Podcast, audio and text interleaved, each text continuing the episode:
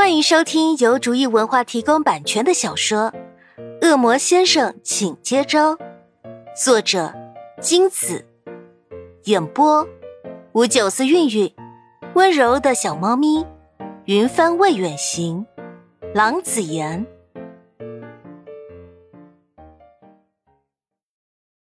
第五十五章，这我就不知道了。女生推了一下眼镜，说：“这么闹，什么时候才能弄完啊？他还得上课呢，就快迟到了。为了一群八卦的人赔上他的全勤，奖学金肯定没戏了，怎么也不值啊！”潘夏狠下心来，趁隙钻进去，终于在被挤扁前挤进学校。挤过人墙，先看到的是等在一边焦急万分的司徒青青。他正跟那些警卫指手画脚，瞒天大骂。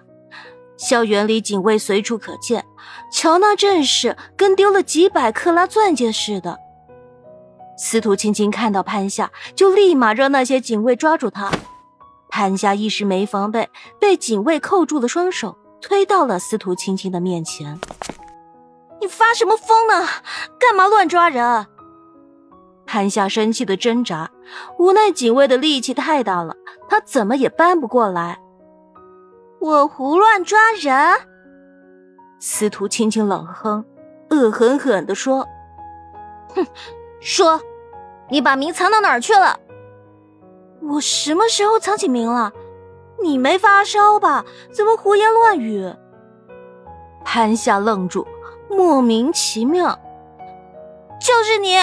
就是你这个不要脸的女人！昨晚趁我不在家拐走了名。司徒青青用手指着潘夏的鼻子骂，难掩伤心。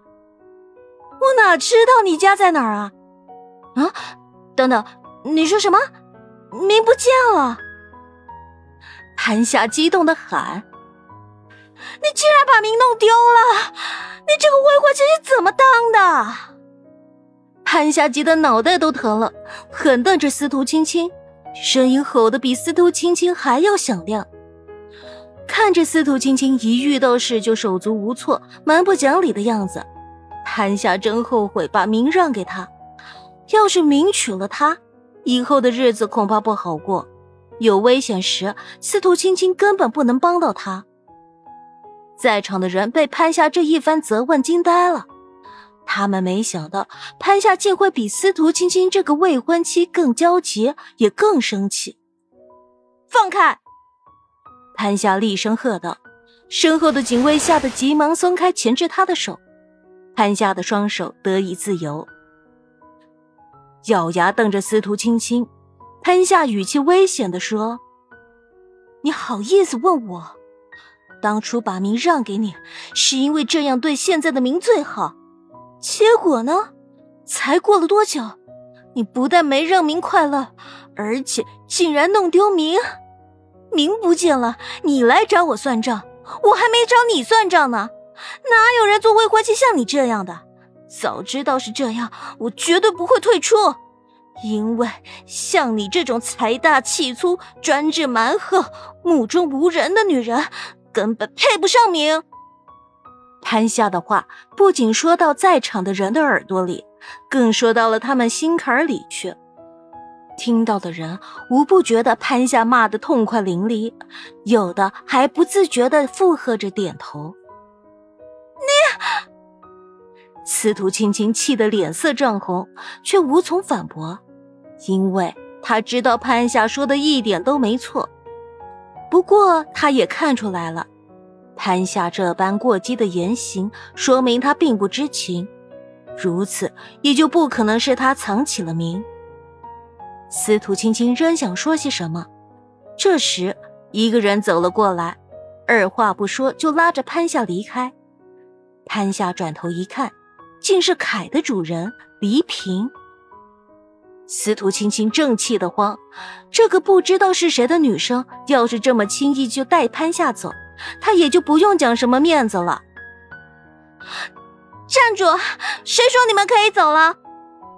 黎平转过身，瞪着司徒青青说：“又有谁说我们不能走？他没犯法，我也没犯法，我们爱什么时候走就什么时候走，你管得着吗？不就有点钱嘛，又不是警察。切！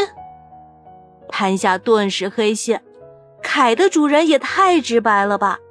这番话不知说是坦白还是嚣张，真不知道凯是怎么保护黎平的，竟保护成这么率真的性子，无所惧畏的态度，凌厉的口齿，好一个厉害的女生！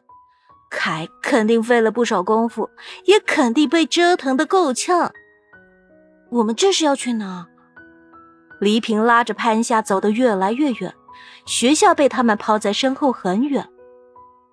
黎平神色凝重，没有回答他，只是从口袋里拿出一根黑色的羽毛。潘夏认出是恶魔的羽毛，上面刻有恶魔的标记，说明这是恶魔的战书。